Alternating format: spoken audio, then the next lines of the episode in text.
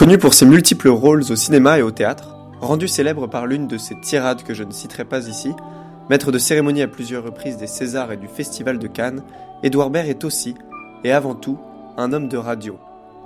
Il fait ses gammes à Radio Nova de 1993 à 1997, dans l'émission La Grosse Boule, avant de raccrocher pour près de 20 ans. Il multiplie les casquettes entre comédien, acteur, réalisateur, auteur et même chanteur, avant de revenir aux sources, en octobre 2016, en prenant les rênes de la matinale de Radio Nova, plus près de toi, pour deux saisons.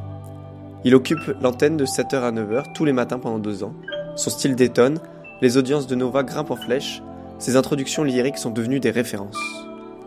En juin 2018, il tire sa révérence et part à l'Est.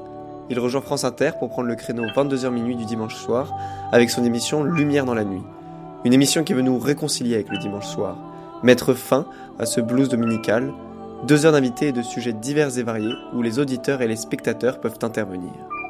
L'émission se déplace, elle a déjà eu lieu au Québec, à Arles ou à Bruxelles cette année, mais elle reste tout de même ancrée à Paris, où elle a enregistré la plupart du temps au Café du Bel Air en direct. C'est d'ailleurs à cet endroit même que nous sommes rendus avec Thibaut pour aller l'écouter, et que nous avons eu la chance de pouvoir l'interviewer pendant plus de 20 minutes. Malheureusement, des dysfonctionnements techniques et notre ignorance totale de maîtrise du matériel radio vous privent de plus de la moitié de cette interview, puisque nous n'avons gardé que 9 minutes. Heureusement pour vous, nous avons pu reconstituer la partie manquante de l'interview à la fin de ce podcast. Merci Swan de t'être mis dans la peau d'Edouard Baird l'espace de quelques instants.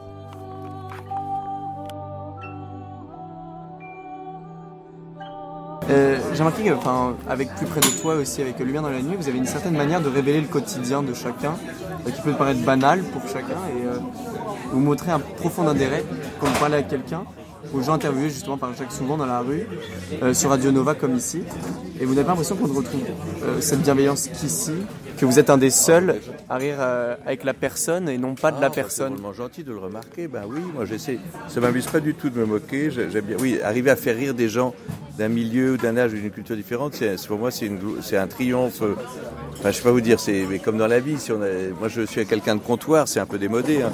Je suis un lecteur d'Antoine Blondin, où je crois aux solidarités de comptoir et de et des fraternités soudaines hein, qui sont pas superficielles et tant mieux qu'il y ait un peu de superficiel dans la vie. est assez grave comme ça la vie.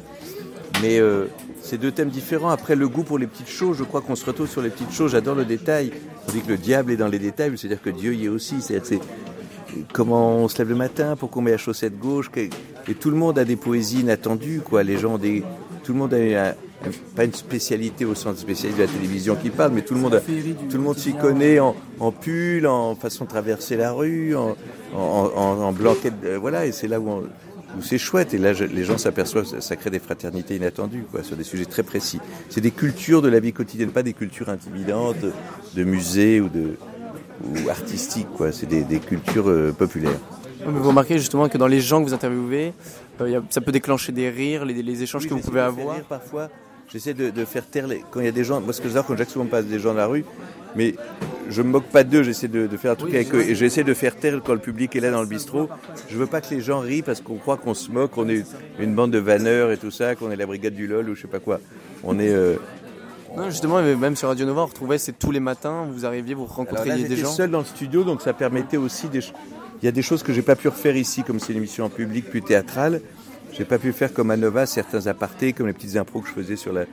En arrivant à 7 heures, ou bien Jacques Souvent, où j'étais seul, où je pouvais parler à des gens qui se levaient tôt le matin, qui allaient nettoyer Paris, ou, qui, ou une dame qui prenait un car à la gare de La Rochelle pour aller retrouver une tante africaine à Cologne. Je me rappelle des moments vraiment suspendus où on est tous les deux seuls. Là, c'est en public, c'est pas, c'est, voilà, il faut s'adapter. Demain, on peut faire autre chose. Alors, plus sérieusement, euh, on sait très bien que la radio est un monde de, de dépravation, de débauche, et on aimerait que vous nous racontiez un peu l'épisode traumatique qui vous a poussé à exercer ce métier euh, de débauche, oui, précisément. Non, c'est pas. Non, la dé- ah non, la débauche, c'est pas. La, la, non, la, la boisson, c'est une chose, mais la débauche, c'est pas la boisson. Euh, mais ce métier de radio, les métiers du spectacle. Spectacle, radio, tout confondu. Les métiers de la nuit, après, des choses qui. Où le, moi, j'aime bien que les énergies. Je crois que c'est des peurs d'enfants. Quand on a peur la nuit, on veut pas se coucher. Et on, on cherche à faire quelque chose de sa nuit. La nuit n'appartient pas à ceux qui l'aiment, mais à ceux qui en ont peur, je crois, à ceux qui veulent en faire quelque chose d'autre que qui, n'ont- qui ont un rapport au temps. Ça doit être des choses d'enfance, de- d'avoir peur, euh, des choses de solitude d'enfant, je crois. D'ailleurs, donc en parlant de débauche, ce serait quoi l'anecdote la plus folle qui vous est arrivée derrière le micro? Non, non, enfin quelque Non, mais chose derrière le choses liées à l'alcool. C'est vrai que c'est contre les émissions dans un bar.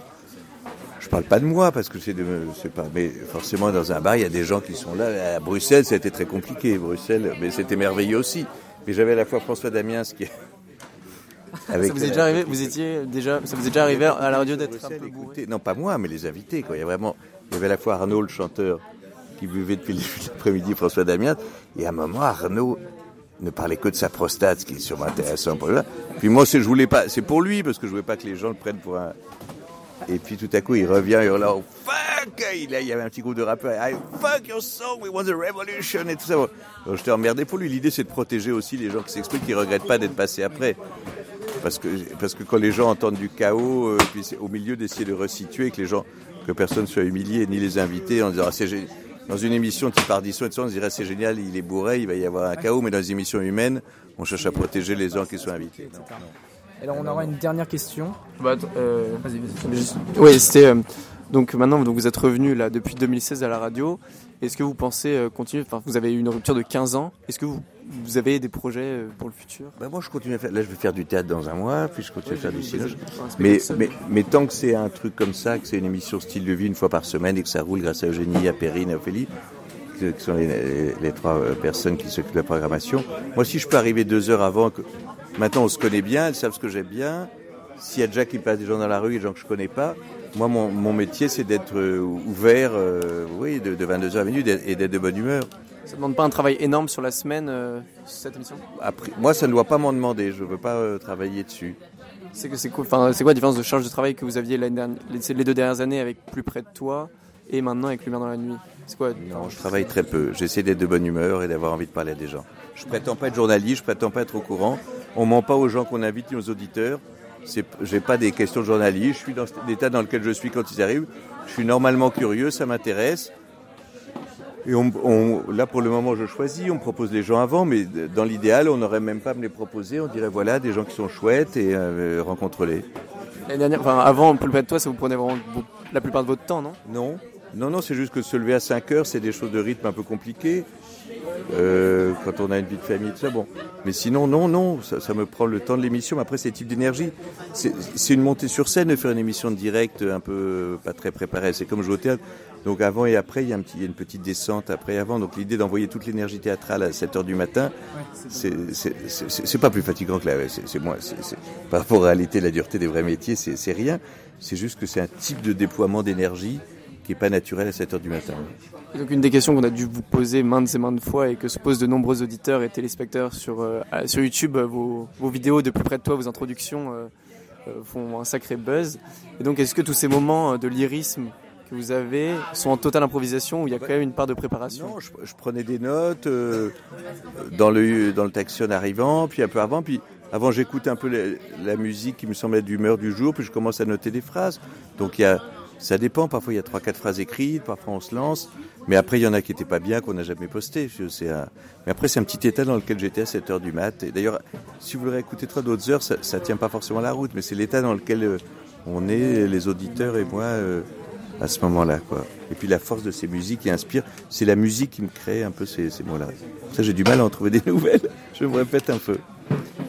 On avait juste oublié la question. Est-ce qu'il y a quelqu'un ou quelque chose qui vous a donné envie de faire de la radio? On, a- on on parle, vous parlez beaucoup d'Isabelle Nanty, je crois au cours Florent, mais la radio? C'est- j'ai pas eu envie de faire de la radio, j'ai eu- envie de d'être dans des médias. Quand j'ai fait de la radio grâce à Ariel Wiesman et Jean-François Bizot, je me suis aperçu qu'il y avait moins de lutte d'ego que ce que j'ai vu après la télévision, parce que les gens n'arrivent pas à distinguer bien, si vous voulez, qui parle. Il y a une chose qui est très confortable à la radio, c'est que vos silences sont pas filmés. Vous voyez ce que je veux dire? C'est que à la télévision, quand vous ne parlez pas, vous pouvez être humilié par la caméra quand même. C'est que votre silence est parlant. Si on pose une question que vous répondez pas, vous êtes dans la merde. À la radio, si on vous pose une question que vous ne répondez pas, c'est celui qui a posé la question qui est dans la merde. Vous ne pouvez pas vous faire piéger à la radio. Je vous arrête. Ok, très bien. Merci beaucoup en tout cas.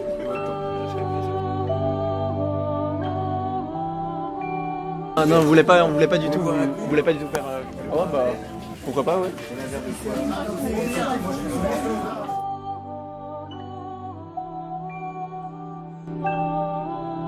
Comment tu mets sur stop J'ai eu un problème, je crois que j'ai pas enregistré les 5 premières minutes.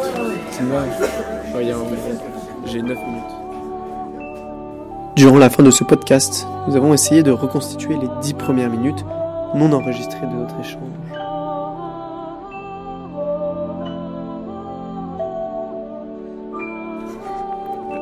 Bonjour Monsieur Baird. Euh, bah, D'abord, merci de, de nous accorder ces quelques minutes euh, bah, pour répondre à nos, à nos questions.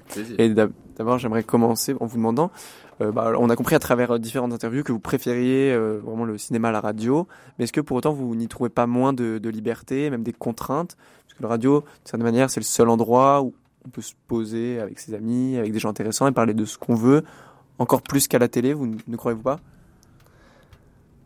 Alors, il, faut, il faut savoir que j'aime faire une distinction entre le cinéma et la radio. Ce sont deux mondes, euh, deux atmosphères. Le cinéma, c'est la, mouvance, le défilé des images. On raconte une histoire, on, on vit une histoire, on interprète une histoire, on fait vivre et on fait voir une histoire. La radio, c'est plus un contexte euh, global. Par global, j'entends, euh, certes, on est entre amis autour d'une radio, on raconte des histoires, on, on échange, mais on ne crée pas. On ne crée pas ce que le cinéma crée, c'est-à-dire quelque chose de précis, de ponctuel, qui va toucher les cœurs, alors que la radio, ça va être plus vu comme oh, c'est de la radio, oh, il fait de la radio, oh, il a une voix de radio, ce sont des animateurs de radio. Alors que le cinéma, c'est un film, une œuvre, quelque chose qui se construit de du début à la fin, une ligne directrice. Peut-être sera-t-elle courbée cette ligne, mais n'en est-il toujours pas qu'elle finira quelque part? Et cet endroit, cet endroit, savoir où, où arrive cet endroit et ce qu'il apporte aux gens, pour moi, c'est ce qui fait la beauté du cinéma. Alors, alors euh, en 2016, vous revenez là où tout avait un peu commencé, c'est-à-dire à Radio Nova. Euh, vous reprenez d'abord la matinale pour un an, puis pour deux ans. Et euh, en juillet dernier, on apprend que vous prenez le créneau 22h minuit de dimanche soir sur France Inter. Est-ce que vous avez besoin euh, de ce retour à la radio après maintenant plus d'une décennie sur le grand écran? Pourquoi est-ce que vous avez fait ce choix-là? Alors le cinéma était un moment très important dans ma carrière qui m'a donné envie d'en faire encore plus. Mais il y a aussi besoin d'un mélange que, que la radio m'apporte, que le cinéma ne m'apporte pas. Un peu un retour aux sources qui me permettra aussi euh, d'évoluer dans mon personnage, de créer, de d'explorer tous les, tous les recoins de ma personnalité. Et c'est vrai que j'ai fait, j'ai fait un, retour assez, assez frappant à Radio Nova. Euh, ma, radio, ma radio de cœur, c'est un radio où je me souviens encore me retrouver les petits matins avec ces, ces, ces, gens qui prenaient l'autobus pour aller voir leur tante congolaise. C'était assez incroyable. Non, pas du tout. C'était une vraie histoire. Les gens ont le droit d'avoir des tantes congolaises. Ça se fait. Ça se fait souvent, surtout, surtout vers Quimper. Mais voilà, c'est la radio, c'est, euh, c'est, ça fait aussi partie de ma vie. Et je dirais que Edouard Baird sur la radio, il manque, il manque comme il manquerait un E à Baird. C'est Edouard Baird. Ce n'est- pas, ce n'est pas celui qu'on veut, celui qu'on aimerait voir. Et, au cinéma, pour le voir, il faut aussi qu'il y ait cette partie de lui. Et, et la radio est très importante. Oui, il se, il se, il se prend à la troisième personne de temps en temps. Ça, ça lui arrive. Donc voilà, la radio, euh, France Inter, Radio Nova, de très belles institutions où j'ai beaucoup de liberté également, donc ce qui me permet aussi de, de m'épanouir autrement et, euh, et, de, et de créer un contact avec les gens que je n'ai pas forcément au cinéma et qui est aussi important pour moi. Euh, très, intéressant, mais est-ce que, est-ce que vous pensez que, l'émission euh, est indissociable de votre personne? Est-ce qu'un individu lambda avec autant de charisme, de talent, euh, pourrait captiver autant? Vous êtes bien connu de l'opinion publique française. Est-ce que ce n'est pas par ça, par le fait que les gens vous connaissent déjà, que cela expliquerait le fait qu'ils soient autant attirés par votre émission? Alors, c'est très gentil, mais je ne pense pas avoir plus de qualité qu'un homme lambda. Je me considère moi-même comme un homme lambda. Qu'est-ce qu'un homme lambda? Euh, Pour moi, lambda est avant tout de lettres grecques. Il n'y a pas vraiment de sens là-dedans. Un homme est un homme, nous sommes tous pareils. Euh, oui, certes, je, je parle, j'aime parler aux gens, j'aime... euh, voilà, je, suis complètement moi, et c'est peut-être ce qui fait la différence avec d'autres personnes qui n'osent pas être elles-mêmes. Il n'y a pas, il a pas il n'y a pas d'intelligence, il n'y a pas de charisme, il n'y a pas de, de supériorité.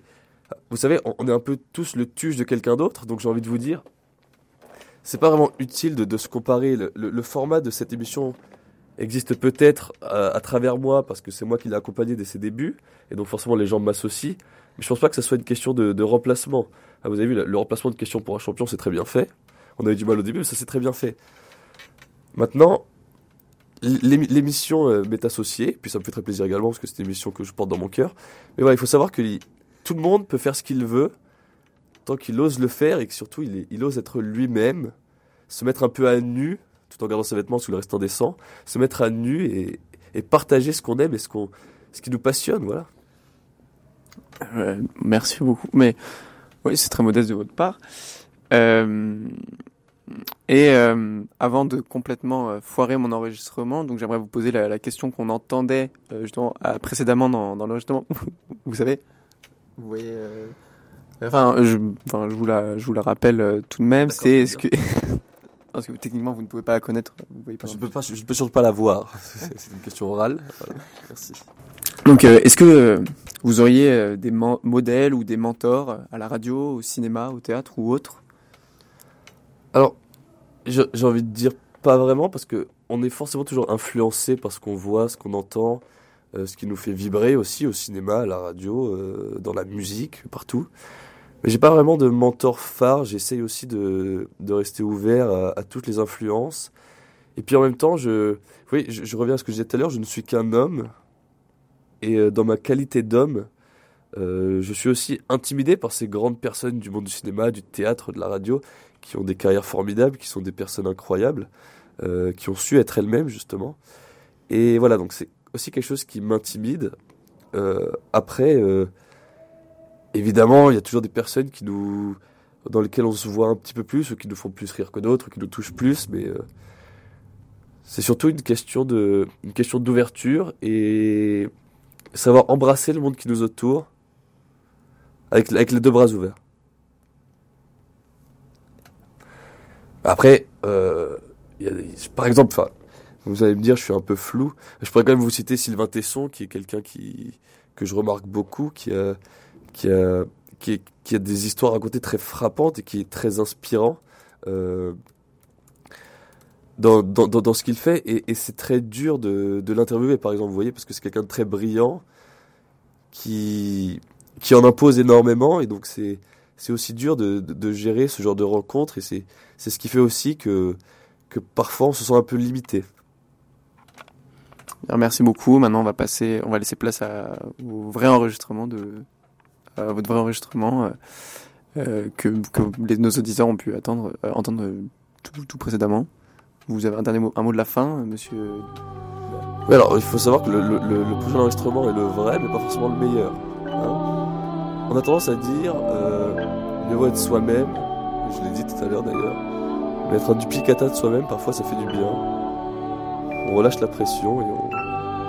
J'ai envie de dire stay tuned on air. Merci, monsieur Bert.